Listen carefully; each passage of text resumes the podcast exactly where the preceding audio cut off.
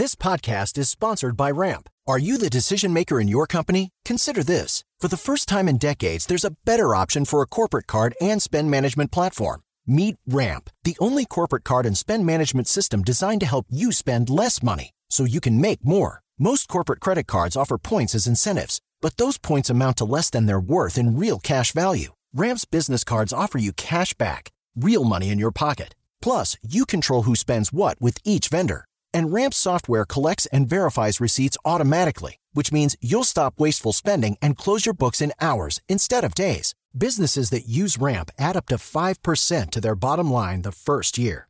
If you're a decision maker, adding Ramp could be one of the best decisions you've ever made. And now get $250 when you join Ramp for free. Just go to ramp.com slash easy. Ramp.com slash easy. R-A-M-P.com slash easy. Cards issued by Sutton Bank and Celtic Bank members of DIC terms and conditions apply. Tecnologia e seu impacto na sociedade. Digital de tudo. Digital de tudo. Com André Miceli. Salve, salve, habitantes da sociedade digital, sejam muito bem-vindos. Eu sou André Miceli e esse é o Digital de Tudo, seu podcast de tecnologia, cultura, negócios e tudo aquilo que afeta nossas vidas. C'è un tempo per fare, uno per riposare,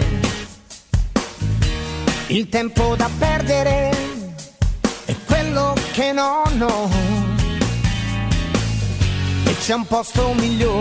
Nosso episódio de hoje é sobre inovação.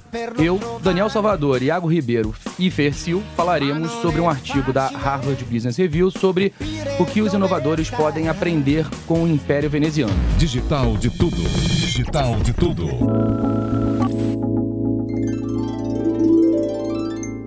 Para ajudar nessa conversa, eu recebo aqui meu amigo que é publicitário e diretor da Infobase Interativa, Alan Fonseca. Seja muito bem-vindo, Alan. Olá, André Miceli, obrigado pelo convite. Muito bom. Bom, o artigo de hoje é do Piero Formica, que é um é o fundador da International Entrepreneurship Academy, e ele fala sobre o Império Veneziano. Na verdade, a gente vai fazer uma viagem no tempo aqui em, e falar sobre impérios diferentes e motivos diferentes pelos quais eles caíram, o que certamente ajuda não só os inovadores, mas as empresas em geral.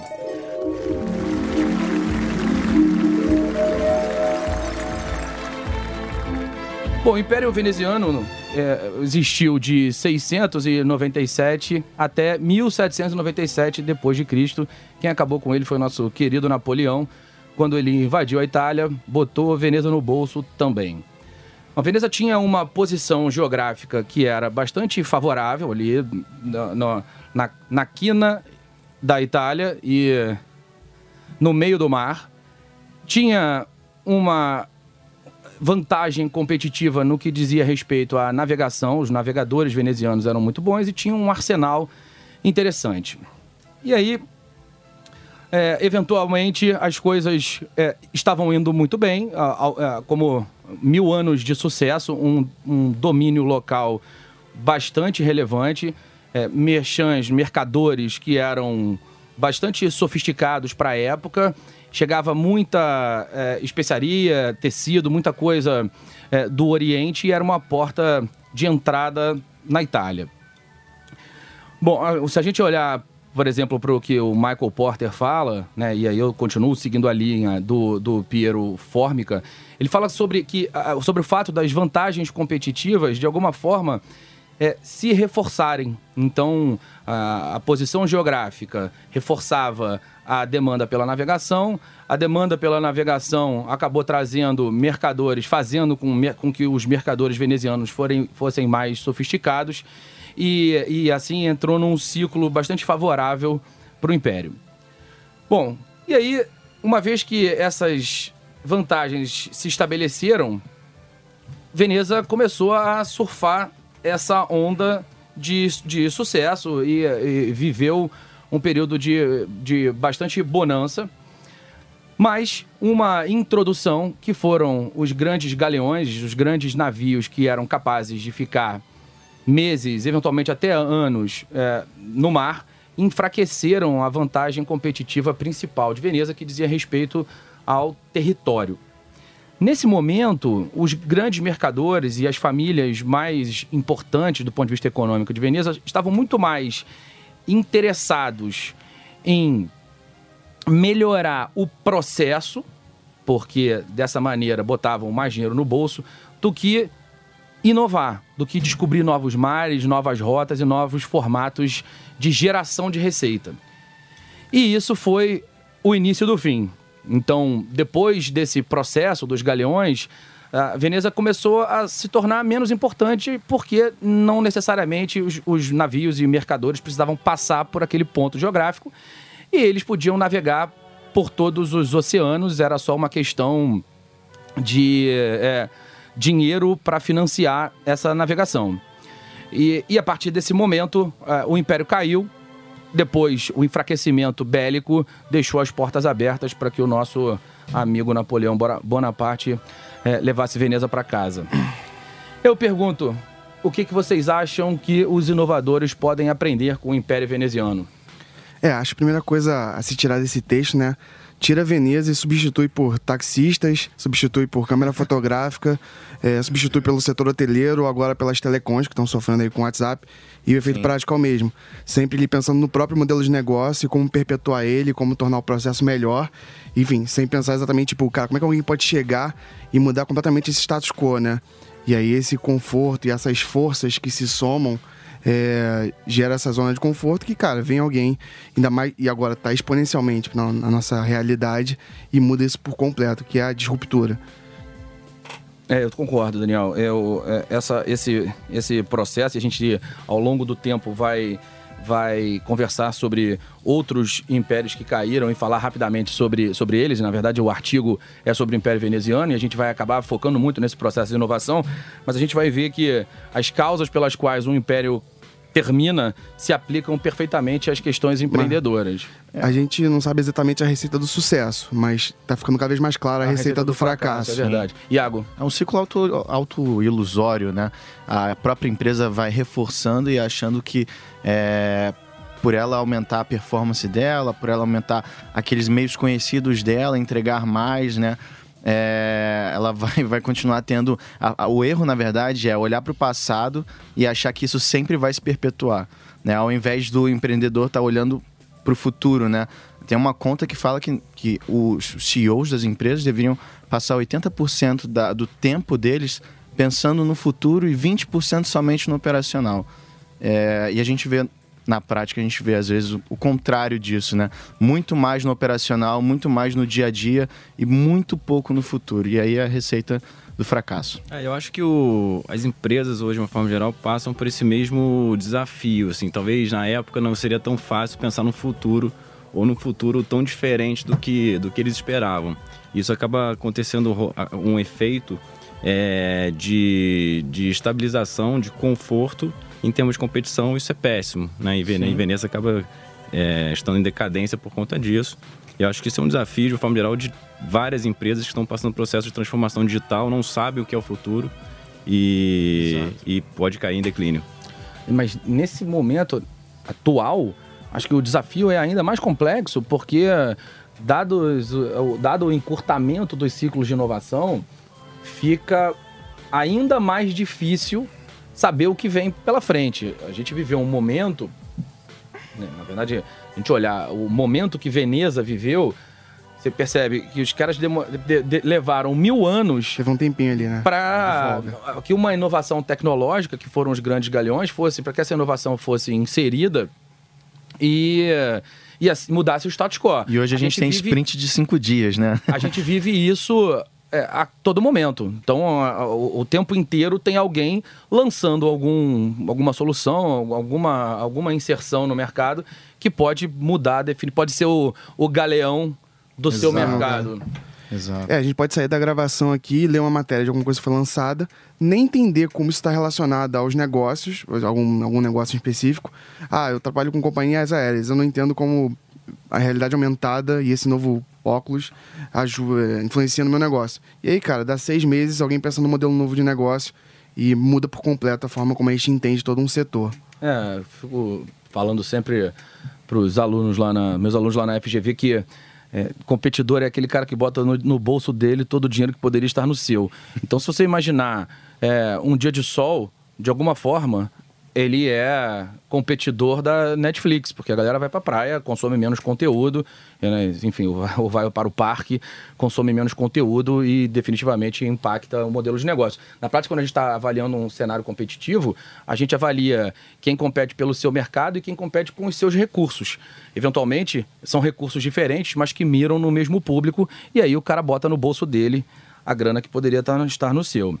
É, se a gente olhar o, o o passado, a gente vai ver cinco grandes razões pelas quais um, um império entra em declínio. O primeiro e principal é o colapso econômico. Então, por algum motivo, como o que aconteceu no, no Império Veneziano, é, existe um, um, momento, um evento que é, impacta as finanças daquele império. Existem crises de sucessão, então, às vezes, as figuras muito fortes, como o que aconteceu, por exemplo, no Império, no Império Mongol, com Gengis Khan. Morreu Gengis Khan, ninguém nunca. Ninguém, ninguém sabe quem sucedeu o Gengis Khan, não tem a menor ideia. Ninguém, pouca gente vai ter. É, então, essa, essas figuras muito fortes, tá, o Império Macedônio com Alexandre, acabou Alexandre o Grande, quem veio? Ninguém sabe. Então, a crise de sucessão é uma questão importante e empresas familiares sofrem muito com isso. As, os grandes fundadores, os empreendedores têm muita dificuldade de formar a, a próxima geração. Tem a história de você ser conquistado por um outro inimigo, uh, enfim, como que aconteceu também com o Império Romano, com o Império Inca. Chega alguém mais forte do que você, e aí esse, essa batalha é militar e acaba levando. E se transportando para o mundo do empreendedorismo, tem, a gente tem fusões, aquisições, empresas que chegam com maior poder econômico, que nesse caso é o, poder, é o equivalente ao poder bélico da época. O cara vai lá, compra e acabou. Tem as nações rebeldes, com o Império Turco, o Império Azteca. Então você tem ali normalmente é, esse, os grandes impérios são formados por pequenas nações que foram conquistadas ao longo do tempo, mais ou menos como as empresas fazem também. Então, se uhum. eu saio comprando um monte uhum. de empresa, chega um momento que é, é, algumas dessas empresas, por uma questão cultural, acaba não se adequando e isso pode me trazer é, problemas. E ineficiência. Ineficiência. O, o, o, aquele império era tão potente em um dado momento que deixa de se preocupar com eficiência. As estatais são muito assim, empresas muito grandes são muito assim. O que se a gente olhar o Império Soviético, os caras eram tão grandes, tão fortes e reinavam tão absolutos naquele pedaço do mundo que eles só precisavam se preocupar se estava vindo alguma bomba atômica dos Estados Unidos. Se não tivesse, estava tudo certo ali. Em um dado momento, é, é claro que em algum, em algum ponto é, esses, esses motivos acabam se sobrepondo, porque aí no caso específico da União Soviética, as, as nações menores acabaram se rebelando também, um, um, um fato que tem desdobramentos até hoje. Mas essas, essas cinco grandes razões pelas quais um império cai é, acabam reverberando, e, ou enfim, se adequando, melhor dizendo, ao modelo atual. A gente consegue criar um, um paralelo com essa, dessas razões com as empresas, com as organizações, independentemente dos seus tamanhos. É, tem sempre, e eu não sei quanto isso é lenda urbana ou quanto isso é verídico, né, que falam sobre Marco Aurélio que sussurravam no, ele tinha um, alguém que ficava ao lado dele para sussurrar ao ouvido dele uhum. você é apenas um humano é. para botar ele no seu devido lugar ele sabia naquela época que a gente está falando aqui agora né que se você se, se deixar levar pelo seu próprio deslumbre você vai, enfim, eventualmente vai ser confrontado com novos galeões. Não, exatamente. É, é, tem uma frase que eu gosto bastante que é, é não, não, não, não estar crescendo é regredir. O, o fato de não crescer já é regredir. Estabilizar é regredir. Você está sempre regredindo. Se você não está crescendo, você está regredindo. Isso, quem, quem é da academia sabe disso. Num dia que você não vai, você está regredindo. musculação. É, assim, exatamente. Tipo, não está crescendo. Supino, é, isso aí. Meu amigo é, Fonseca. É o platô. É, nosso, nosso amigo Maromba. Já foi. Mas exatamente, né? Cada dia que você não está crescendo, que você não está progredindo, você está regredindo. Para as empresas é o mesmo. E assim, e o diferencial tecnológico é, é, é aquilo que muda o paradigma às vezes. Tem um, um clássico caso de miopia que está tá associado a isso, de miopia de marketing, uh, da Mesbla. Não sei se. Eu, eu não lembro, mas eu, eu já ouvi muito essa história. É, sobre a Mesbla, era uma, uma loja de departamento que em determinado momento começou a vender tudo no Brasil e ela simplesmente foi engolida pelas outras lojas por um fator as outras lojas começaram a, a vender no crediário e começaram a criar os próprios cartões de crédito. E aí a Mesbla acabou. Assim, ela construiu um império, ela construiu toda uma estrutura, vendia, era conhecida pelo público, as pessoas é, tinham a marca tinha simpatia com as pessoas, só que a inovação tecnológica chegou, as outras empresas criaram seus próprios cartões de crédito e acabou a Mesbla. Então, é, enfim, e a gente tem diversos outros casos. É, a Kodak é quase um exato, clichê nesse é, meio. é. né? Citar. Kodak, Blockbuster. Blockbuster. Exatamente. É, outra figura icônica também, citando é, mais uma vez a história, que eu acho que é bem simbólico, porque a cultura pop usa essa referência várias vezes, que é o Ozymandias, que é um, foi um, um grande imperador egípcio que fez sua história, e ele tinha um deslumbre de que o seu império nunca ia acabar, ia perpetuar. E hoje ele é um símbolo na cultura pop para lembrar as pessoas que todo império chega ao fim. É, e acho que parte de entender isso tem a ver com o que você estava falando, André, agora sobre as aquisições de outras cidades, aquisição de outras empresas. É uma, uma coisa que tu fala muito bem, muito da Coca-Cola, por exemplo, é quando tem um concorrente local muito bem estabelecido, em vez de ela entrar lá e competir, ela adquire. É, ainda sobre a Coca-Cola, existe uma, uma curva sobre- crescente sobre alimentação saudável e busca de alternativas para refrigerante. E a Coca-Cola está cada vez lançando mais produtos ligados à saúde. Começando pela água, Exato. açúcar Eu lembro- e... É, e, Eu muitas, lembro que a- vezes, muitas vezes não é nem só uma questão de criar ou comprar novas empresas, né? Assim, vou pegar o exemplo da Red Bull, que falou Coca-Cola, eu lembrei de, de refrigerante, enfim. É, ela se coloca hoje como uma empresa de conteúdo. Ela vende conteúdo, ela vende Aham. o evento esportivo. São, então é o, é o lifestyle, assim, ela não está preocupada com vender energético. O energético tem um monte hoje em dia. Então, assim, a- o diferencial competitivo para eles foi quanto que essa pessoa está envolvida comigo, com a minha marca. E é uma esfera diferente. Talvez na, nas, lá Sereníssima, lá no Império Veneziano, não tinha essa, essa ideia de fazer parte, pertencimento. Era uma competição diferente. É, é, mas, obviamente, falando ainda de avanços tecnológicos, não é só criar um novo app, uma nova plataforma. Vezes é mudar a cabeça, o mindset. E você repara que isso que você está falando, que na verdade que, que todos estamos falando, tem tudo a ver com, com o que o Piero Formica fala no, ar- no artigo, que é o fato de todas essas empresas que sobreviveram, vêm sobrevivendo, como a gente falou, elas se preocuparam em encontrar novos mares. E não está, não, não, a Kodak foi uma empresa que, até pela, pela pegada eh, japonesa, muito associada ao, ao processo. E, e foi exatamente esse o erro que os mercadores venezianos eh, cometeram. Aham.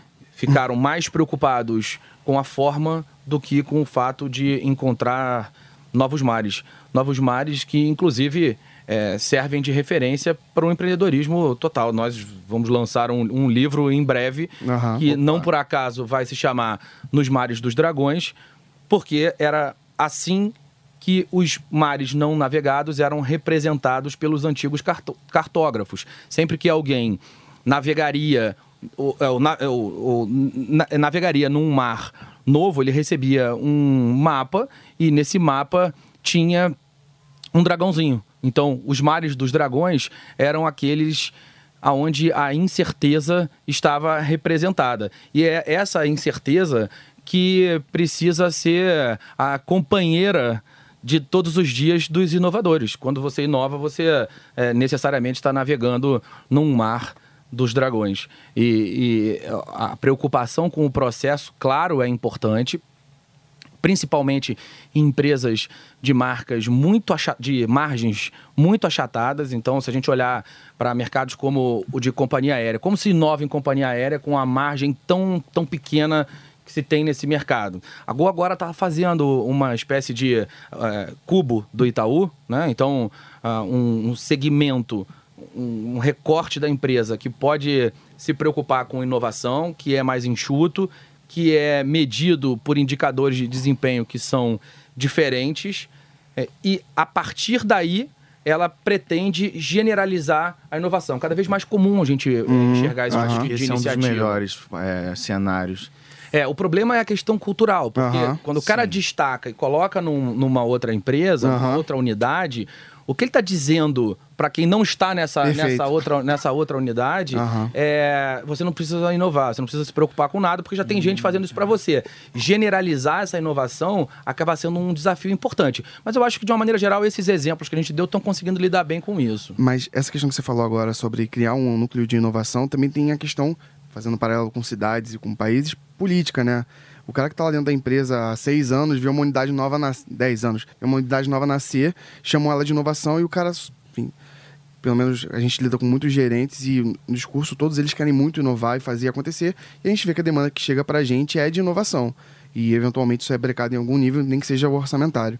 É, e aí esse cara tá lá tentando inovar há anos e chega um novo núcleo com pessoas novas e eles têm o aval para inovar. Como é que esse cara se sente, né?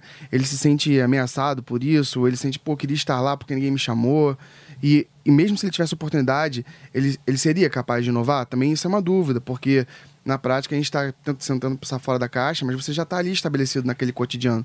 É um desafio individual para cada um de nós tentar pensar em, enfim, fora da caixa. Não tinha como. Até porque as inovações que a gente vê que tomaram o status quo da- das- dos mercados realmente pareciam imprevisíveis. Agora parece assim, cara, que isso é tão óbvio, porque ninguém pensou isso antes. Mas dois meses antes, ninguém tinha pensado nisso, essa é a realidade. É, e assim, mas assim, é importante que, que a gente separe os, os tipos de inovação. Existem duas grandes formas de inovar no mercado. É, uma, uma forma é um equilíbrio interrompido. E se a gente olhar para a biologia, é exatamente assim que eh, o mundo vem evoluindo desde sua criação. Então a gente tem um status quo, acontece um evento, e a partir desse evento cria-se um novo status quo. Porque se a gente tinha um, um planeta Terra aqui cheio de dinossauro, cai um meteoro e aí é, é, surge uma nova forma de vida na Terra. A gente tinha uma maneira de se hospedar, de se transportar, de comprar livros, e aí vem para hospedagem um Airbnb, para se transportar um Uber, de comprar livros vem uma Amazon e é um, um, um cataclisma naquele mercado. É tão significativo, tão forte, que o que se estabelece depois daquele evento é algo completamente diferente do que existia antes daquele evento acontecer. Essa é uma forma. A outra forma é uma evolução gradual. Vão existindo pequenos incrementos que, quando são bem sucedidos, representam uma vantagem competitiva para aquele organismo. Se a gente olhar para a biologia, o a altura do pescoço de uma girafa, que acontece eh, eventualmente ao acaso na biologia ou eventualmente pensada na, no mercado corporativo, e essa vantagem competitiva eh, ela representa um, um benefício para quem a tem, e o mercado começa a copiar deliberadamente até que aquele pequeno incremento se torna, eh, cria um novo status quo e assim vai. Se a gente olhar o que aconteceu com a internet, um dado momento a gente viu inserções de sites e aí as empresas que tinham os sites conseguiam eh, alcançar mais gente, a- a- daqui a pouco todo mundo tem site. Aí as empresas começaram, uma ou outra, começaram a vender pela internet. As pessoas, de uma maneira geral, quem fez isso bem feito, começou a botar mais dinheiro no bolso e as outras empresas começaram a copiar. De repente vem as redes sociais e assim vai. Agora a gente vive um mundo de aplicativos e, enfim, de novas eh, inserções que vão obedecendo essa sequência de pequenas inovações. É, mais uma vez, né? Pra gente fazer um- uma análise preditiva e tentar especular o futuro, a gente tem que olhar a série histórica, né? O que, que a gente tem de história. E a gente sabe o que, que a gente tem no que diz respeito à falha, que é essa estagnação e tudo mais. Sabe, essas práticas de aquisição que também ajudam a sobreviver. E trazendo essa noção também, é, isso serve como um estímulo para esses novos entrantes, para esses pequenos entrantes, tomando como base assim, ah, cara, mas já tem tal empresa estabelecida, ah, mas já tem tal império estabelecido. É, quando, tanto na- no mundo das empresas, isso está muito evidente para a gente hoje, é, isso passa, quanto como para impérios mesmo, isso também passa. E se. Lógico que agora é muito fácil fazer correlação, mas se você tivesse analisado só o histórico dos países do mundo, você teria essa noção muito antes. Por exemplo, teve uma época na, na Terra que Es- Espanha e Portugal eram potências que, assim, fala- se tivesse que apostar, fala assim, cara, o futuro pertence a Espanha e Portugal. Teve uma época que era assim, Inglaterra, ninguém tira ela dali nunca mais. As grandes E hoje, e hoje em dia a gente tem os Estados Unidos, que era uma colônia que era uma startup, um, um núcleo de inovação da, da Inglaterra, que se tornou o que a gente conhece hoje, né? Com, com o agravante de ser um núcleo, uma startup feita com aqueles funcionários que ninguém queria, né? É, isso aí. Só que era uma galera que não tinha alternativa. Vou fazer aquilo acontecer ou morrer de fome. Quem não tem nada a perder, cara, é obrigado a se reinventar. É, Tem que exatamente. aproveitar a chance. É, não desperdiçar seu tiro. Um homem endividado trabalha mais. E falando um pouco agora, trazendo isso pra seara cultural. Fercil tava com saudade de você, É cara. mesmo, Você amigo. tá aí, cara? Caramba! Eu estou perto de vocês, hein? Não é estou aquele aqui. truque do invisível que vocês fizeram no carro e agora eu apareci, não. Ô, Cadê você, cara? Não tô. Fizemos com o meu filho, o Enzo, no final de semana, né? E eu perdi essa aposta porque eu achei que o moleque ia pilhar. Mas enfim, provavelmente o Enzo não cometeria o erro dos venezianos. Por quê? O Enzo provavelmente assistiu aquele, aquele filme bem famoso, Carros, certo? certo, assistiu. E, Opa. e tem a historinha do Relâmpago McQueen, Relâmpago que é um...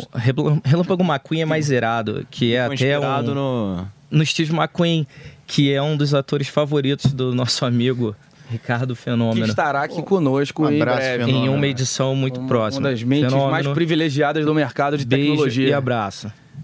É, o que acontece? A- o plot do Carros é basicamente o, o, o McQueen perde. é, ele é meio sabotado nessa para perder a corrida principal que definiria lá a Copa Pistão, que é o grande prêmio deles. Vai ter spoiler não, né? Vai ter spoiler, criançada. Molecada- e, e molecada ouvindo digital de é tudo. isso aí. É, filhos da sala. E o que acontece? Esse. O, o Relâmpago Ma McQueen. Eu, impossível não falar Marquinhos, Marquinhos. desculpa. o Relâmpago McQueen, ele pega a estrada correndo. E aí, nesse meio tempo, ele acaba batendo lá, se envolvendo num acidente, justamente com os carros que estavam fazendo a pavimentação de uma estrada antiga. De um ponto, de um, de um trecho da Interstate. é, é, não, é a Rota 66, desculpa. E aí o que acontece? Ele é preso e a pena dele é fazer é, ajudar na participação do Pavimentar. re- re- recapear a Recapear. estrada, fazer, refazer o, o- a pavimentação. E aí ele descobre dentro, dentro desse cenário todo que Ele tem é Roma? Não tô entendendo. ele descobre que dentro desse cenário ali, dentro daquele trecho que ele estava pavimentando, existe uma cidadezinha que é o Radiator Springs.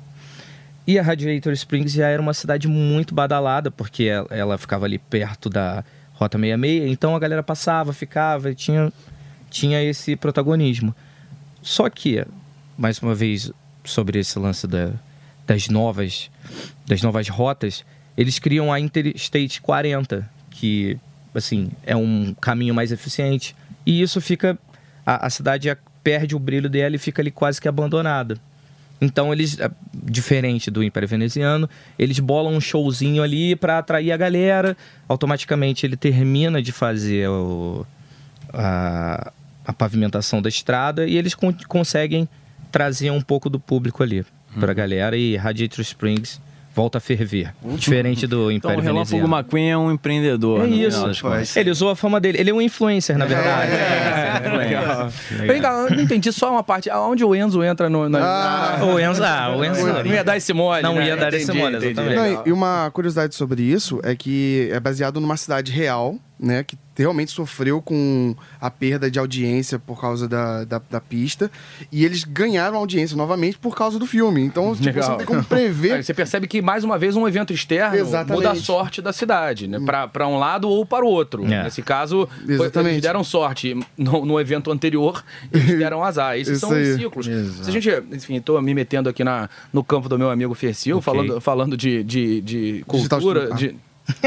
Se a gente olhar é, filmes como Os Piratas do Vale do Silício, onde se fala sobre o processo de inovação ser uma adequação, onde ele fala que os grandes artistas inventam e os melhores artistas roubam as invenções. Uhum. A gente até falando, agora vou, vou, vou- abrir uma janela dentro Ok. da Ah, outra. não. A gente veio pra cá falando sobre os supostos plágios do Led Zeppelin, toda a Não, comparação não. dele com, com a galera do blues. E essa tem essa frase do Einstein, efetivamente, né? O segredo da Perfeito. criatividade é esconder as suas fontes.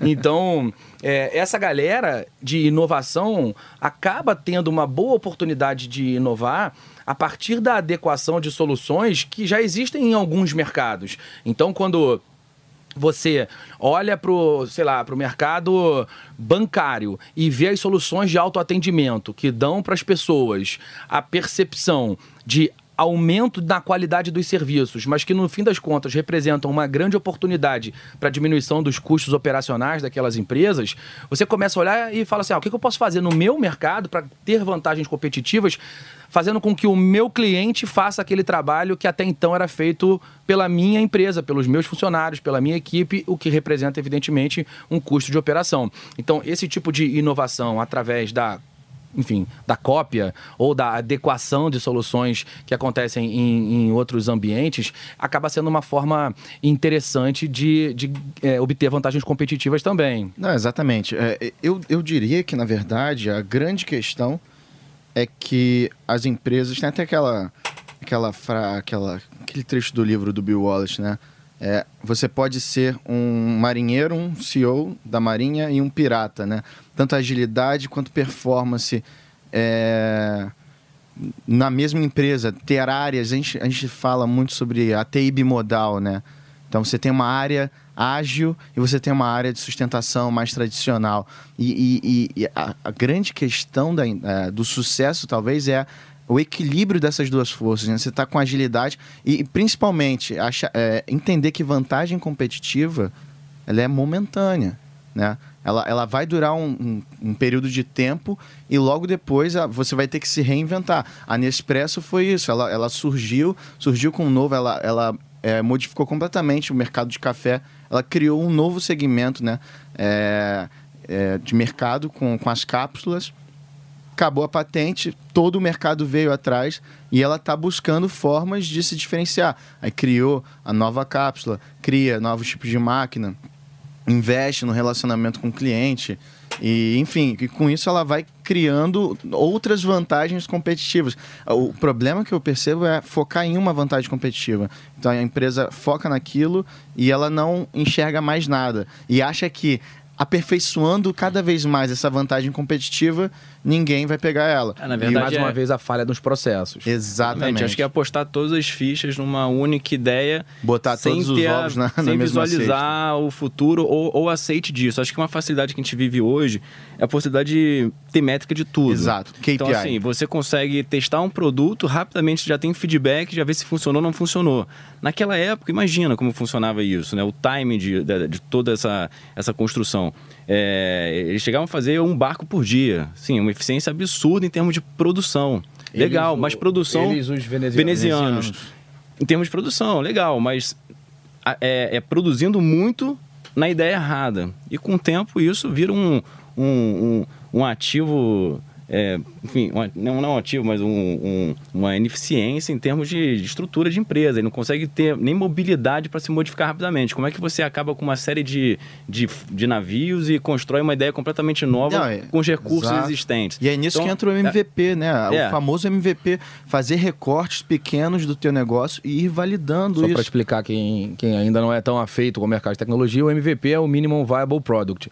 Então é um produto, o, o conjunto mínimo de funcionalidades para tornar aquele teu produto viável para que ele vá ao mercado e você possa Exato. testar as suas hipóteses. Todo negócio é feito a partir de hipóteses, do, do mais simples. O cara que bota a carrocinha de pipoca na frente do cinema, ele fez isso pela primeira vez porque achou que as pessoas iam gostar de comer alguma coisa, olhando para a tela, não precisava cortar, era mais fácil de, de é, se alimentar daquela forma naquele lugar. E aí, provavelmente, a, algumas carrocinhas deram errado antes da de pipoca, dá certo. E, e essas hipóteses, que são aquelas que definem a nossa proposta de valor, muitas vezes estão erradas. Várias vezes a gente é, dá foco e interesse para funcionalidades dos nossos produtos que não são nem as mais importantes na opinião dos nossos clientes. Exato. E o MVP é uma boa forma de testar não. isso. Errar é muito mais barato hoje em dia. Exatamente. E é exatamente. isso que as empresas Agora essa fazer. questão, agora essa exatamente. questão é, é falhar, mas principalmente não é, não é, não é investir no modelo clássico de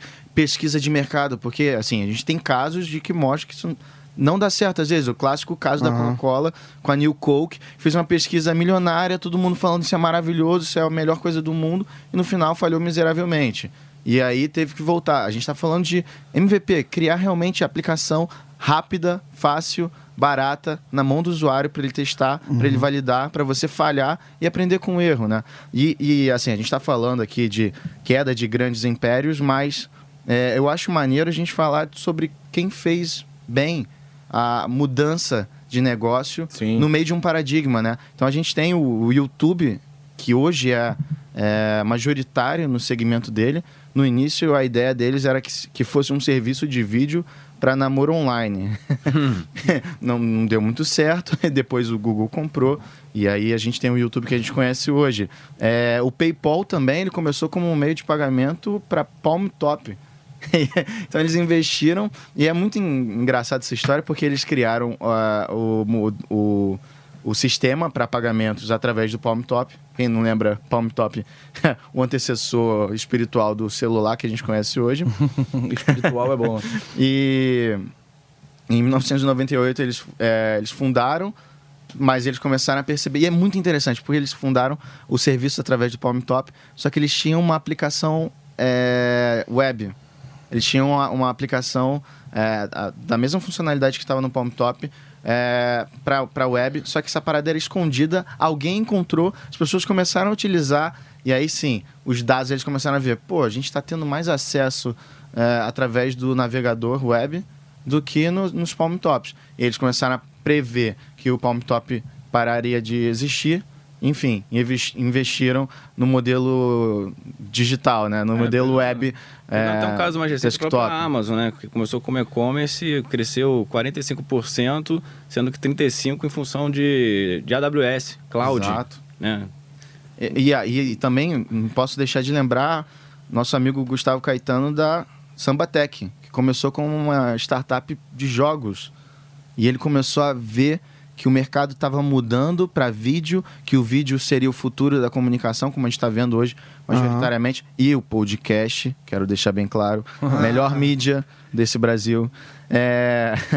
e ele pivotou, é, e, e, até esse termo pivotar, né, que, que é usado bastante no mercado de tecnologia e startup, que é exatamente isso. Você está indo numa direção, você tem KPIs que estão te indicando que aquilo não vai dar certo, você tem MVP que está te mostrando que aquele não é o melhor caminho.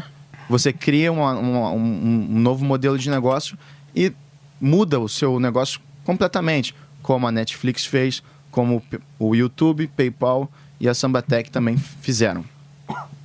É, eu, tenho, eu li alguns artigos sobre isso e eles não chegam a um consenso sobre um número, né? Mas hoje em dia as companhias que estão mais para frente em inovação recomendam ter um orçamento para erro, para falhar, para não darem nada. E também existem outras companhias que falam assim: olha só, todo, todo ano 30% da sua receita tem que vir de modelos de negócio que não são. que a princípio não eram seu negócio. Dando a ideia também de que você tem que experimentar no, novas iniciativas, novas frentes de atuação que vão te trazer receita. É, e falando sobre o que a gente estava falando sobre nem sempre o que a gente vê de maior valor é o que realmente dá retorno para a gente. Tem um caso ali do McDonald's, né, e o retorno imobiliário que ele tem, que é o caso do filme The Founder, que eles tratam disso. É que na prática, na prática não é uma... Uma, uma empresa de de hambúrguer. É uma empresa de locação. É, assim como a principal fonte de, de, de, lucro da, da, da Apple é o iTunes. A Disney é merchandising. É, a economia de plataformas vai ser bastante é, importante nos, nos próximos anos e, e vai mudar muito do status quo no que diz respeito à produção de margem. Porque as companhias que criarem um ambiente para, através, muitas vezes, de terceiros, conseguir rentabilizar, gerar uma oportunidade para que outras empresas façam suas margens a partir das, das suas plataformas, essas empresas vão ter uma vantagem importante e, sem dúvida nenhuma, vão ter margens operacionais mais atraentes para os seus acionistas. Sem contar a escalabilidade, né? Que hoje em dia você pode sem aumentar dúvida. exponencialmente quantas pessoas usam, te dão dinheiro, sem aumentar na mesma proporção é, quantos funcionários você tem, o seu custo e por aí vai. É, em startup, né? Uhum. Exato. E só para trazer um ponto meu, que é tentar projetar o futuro, né? Exatamente, é, essa é uma questão que é muito difícil especular, tanto das empresas quanto da, das cidades, dos impérios, né? Mas eu vou só falar de um comportamento que eu acho que tem futuro. A gente falou outro dia sobre o artigo do Instagram e mudando a forma como a gente projeta o mundo. É, e como Londres, por exemplo, se adaptou bem a isso. E aí você vê, né? É quase uma futilidade. É uma futilidade que leva milhões de pessoas para sua cidade e, por consequência, dinheiro e, por consequência, investimento. E aí você pode eventualmente se estabelecer como uma cidade, como, uma, como um país é, que é atraente, que atrai recurso, que pode investir em tecnologia, que se torna, então, por, por esse ciclo virtuoso, uma Smart City e o império do futuro. É, eu não estou falando para as cidades nem as empresas se adequarem ao Instagram, mas ficarem sempre de olho, de olho no mercado e tentarem fazer disrupção no seu próprio negócio. Assim, cara, quem pode vir aqui e tirar o meu do lugar? E mesmo que seja, e se adequar às coisas, mesmo que sejam futilidades. É o que o André falou sobre a, a, a inovação que é gradual. É, uma, um primeiro, primeiro banco fez um aplicativo, o segundo banco foi lá, olhou e fez um aplicativo. Pelo menos fica de, novo, de olho nas inovações do seu próprio setor e tenta se manter atualizado e testa. É isso. É, acho que tem um, algo que é muito simples, mas que as empresas fazem muito pouco, que é um processo de empatia, se colocar no lugar do seu cliente. Assim, isso é um trabalho que a gente vem fazendo com várias empresas que não conseguem identificar onde estão as dores desse usuário ou por que, que ele quer aquela inovação. É, então, acho que tem uma questão que é criar novos mercados, mas tem uma questão que é bem incremental de evolução, de atender melhor o seu próprio cliente. É, no caso de Veneza, acho que ele apostou muito em incrementar só a sua própria estrutura e muito pouco em novos negócios, né? Então, acho que isso é uma conta que tem que ser equilibrada, assim, otimizar os processos também é inovação, você reduzir custo. Então, Verdade. isso, isso tem, tem que estar tá, tá dentro. Veneza fez só essa parte, acho. Vamos ganhar dinheiro com o que a gente faz melhor e não olhou o resto. E isso por uma questão de competição, exploração de novos mares pelo Atlântico, enfim, o leste-oeste fora ali do Mediterrâneo, essa, trans, essa rota de navegação deixou de ser, é, é, de ter valor para aquele usuário, para aquelas pessoas. É, se foram os no... dragões, né? Exatamente. Exatamente, é. Hum. Agora, é, essa, essa questão que você falou, Alan, é importante quando a gente fala de empatia e de levar novas soluções para o mercado. O Steve Jobs falava que se no início do século XX perguntasse para as pessoas o que elas gostariam em termos de transporte, elas responderiam cavalos mais rápidos e não um carro. Uhum. É, é, tem que ouvir, claro. Uhum.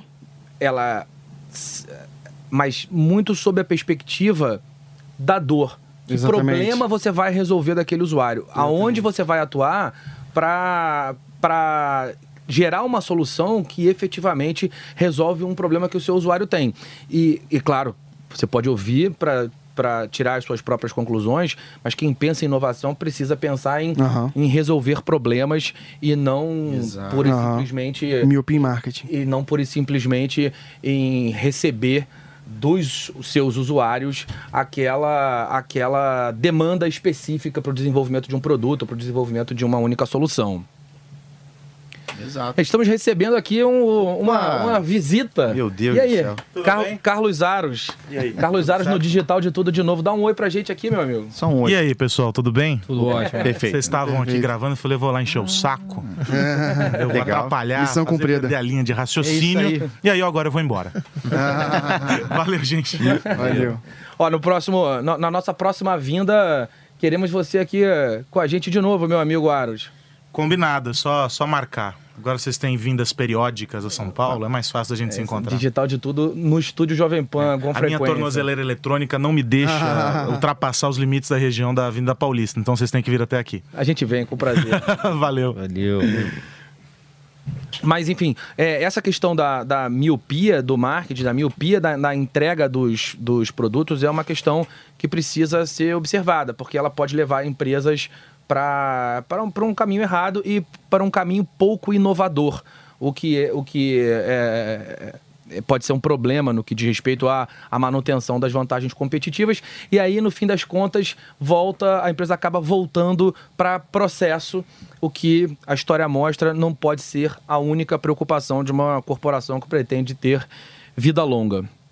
Bom, está na nossa reta final. Alguém é, segue de considerações finais sobre o que os inovadores podem aprender com a queda do Império Veneziano. Daniel. Fail fast. É isso aí, fail fast. É, é uma bela, uma bela conclusão. Alguém? Dou-lhe Ah, então uma. eu vou fechar. Dou-lhe duas. É, esse negócio de fail fast não funciona tão bem, tão, pelo menos nos filmes. Em Psicose tem uma história bem parecida que a, a rodovia principal estava meio alagada e a mocinha toma um atalho que é uma rodovia antiga e vai parar num hotel e o resto a galera já sabe, né? Ah, esse você poupou, Não, esse esse é o você poupou o spoiler, né? Esse é o poupei o spoiler. É verdade. Cara, as pessoas mais sabem o fim do que sabem o meio do filme, na verdade, né? Bom, pessoal, é, foi um prazer receber o Alan aqui. Espero que ele venha mais vezes.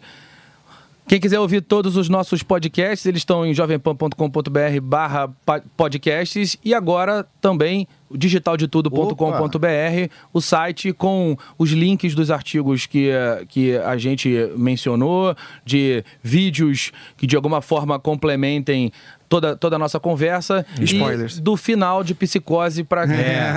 Acompanha o finalzinho, não tenha vai ter visto. uma interpretação do Daniel. Ai, meu Deus. A gente promete. E o arroba digital de tudo no É, Instagram. no Instagram, Ah, é exatamente. verdade, Vamos muito bem lá. lembrado. Arroba digital de tudo no Instagram. Si- Sigam-nos. Me Olha, façam perguntas. Opa. É, Façam perguntas, Façam sugestões de pautas, que vale. é, é isso aí. C'è un tempo per fare, uno per riposare, il tempo da perdere, Pessoal, tchau. Valeu. Tchau, abraço. e c'è un posto migliore. Digital de tudo, tudo com André Miceli. Okay, round two. Name something that's not boring. laundry? Ooh, a book club. Computer solitaire, huh? Ah, sorry, we were looking for Chumba Casino. That's right. ChumbaCasino.com has over 100 casino style games. Join today and play for free for your chance to redeem some serious prizes. ChumbaCasino.com. No purchase necessary. Where prohibited by law. 18 plus terms and conditions apply. See website for details.